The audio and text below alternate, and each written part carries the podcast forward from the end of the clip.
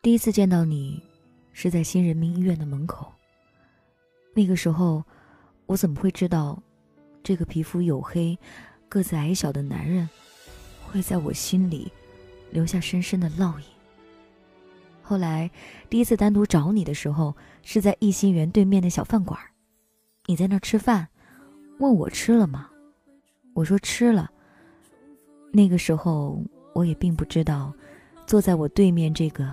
皮肤黝黑的男人会做的一手好菜。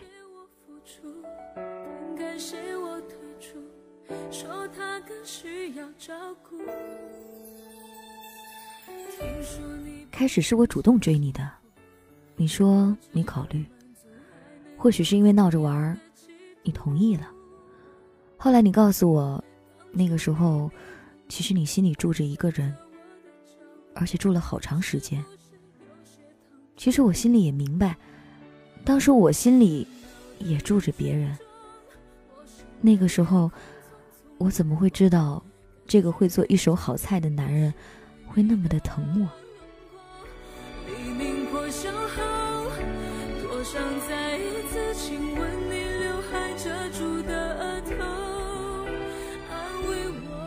两年的故事，怎么是我一句两句就能说得清楚？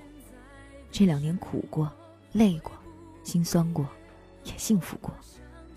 你待我很好，是我以前想象中把我宠得无法无天的好男人。我记得我的手每年都生冻疮，和你在一起两年真的没生冻疮。我说我懒，我讨厌水，你就从不让我碰冷水。你从不让我做饭洗碗。除非我自愿，甚至有时候脸脚都是你给我洗。特别深刻的是，有一段日子，我没日没夜的睡觉，就是不愿意起床，吃饭也不想起来，除了洗漱、上厕所，我几乎不起来。你就每次下了班给我带吃的回来，给我做饭。那是一种不能用语言表达的感动。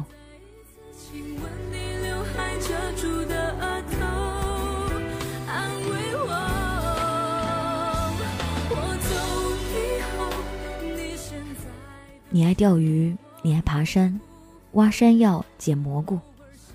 钓鱼我很少陪你去，因为我真的没耐心。我陪你去了两次爬山、挖山药、捡蘑菇，但都是笑着去，哭着回来的。你好奇的问我，胆子这么大的一个女汉子，竟然如此怕毛毛虫？没错，我不仅怕，还怕的要死。尤其是你们山上毛毛虫特别多，还特别大，我见到一只就哭一次，一路上都是个泪人儿。我是走着去，让你背回来的，因为我确实不敢下地，恨不得全身武装，穿那种不透气的衣服。你就是那么的爱着我，宠着我。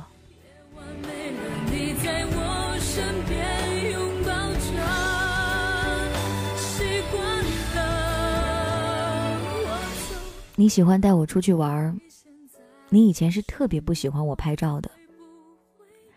和我在一起，你变得比我还喜欢拍照，走到哪儿都喜欢来一张。可惜我们的照片都被我删完了。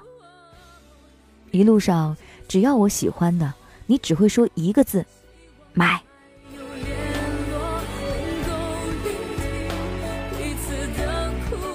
尽管你不富有，可你真的是把你的全世界都给了我。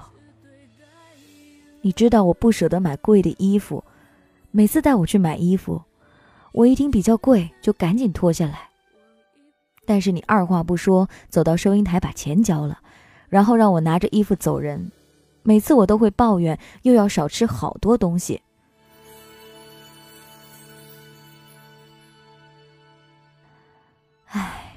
我真是一个不折不扣的吃货。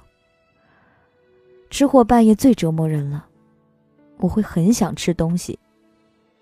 你每次不管多晚，都会去买给我。直到现在，我妈妈还在夸你懂事。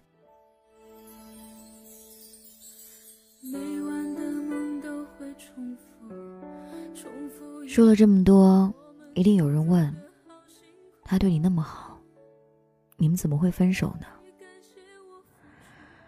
我是一个特别贪玩、朋友比较多的人，慢慢的，他就变得没自信，疑心病重。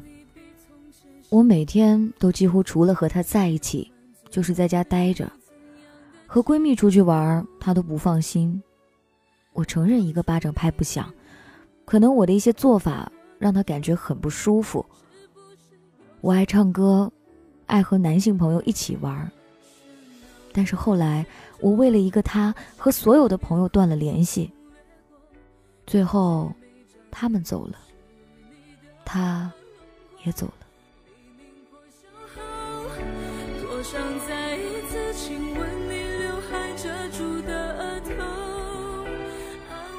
直到现在。我也只有那一两个闺蜜，不过我也挺知足的，这样挺好的。我的生活重新开始了。之前因为他疑心病重，我们经常吵架。有朋友就问我：“他伤的你那么深，为什么你还愿意和他在一起？”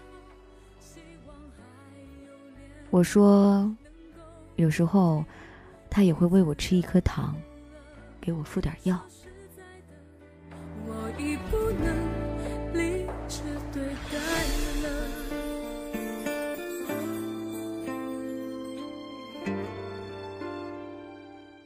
后来，我真的受够了。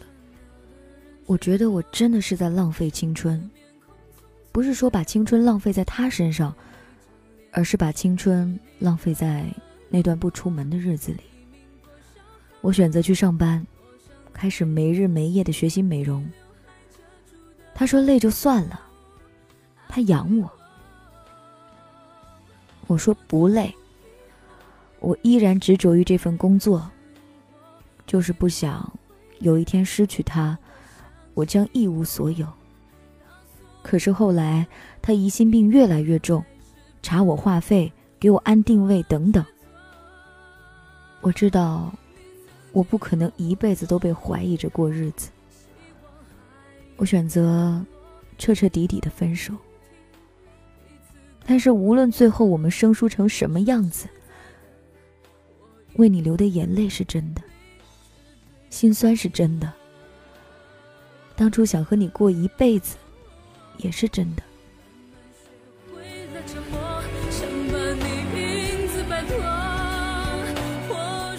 经常在我们分手后会否定一段感情，会恨上彼此。其实有句话说的很对，誓言只能证明他被说出来的那一刻是真心的。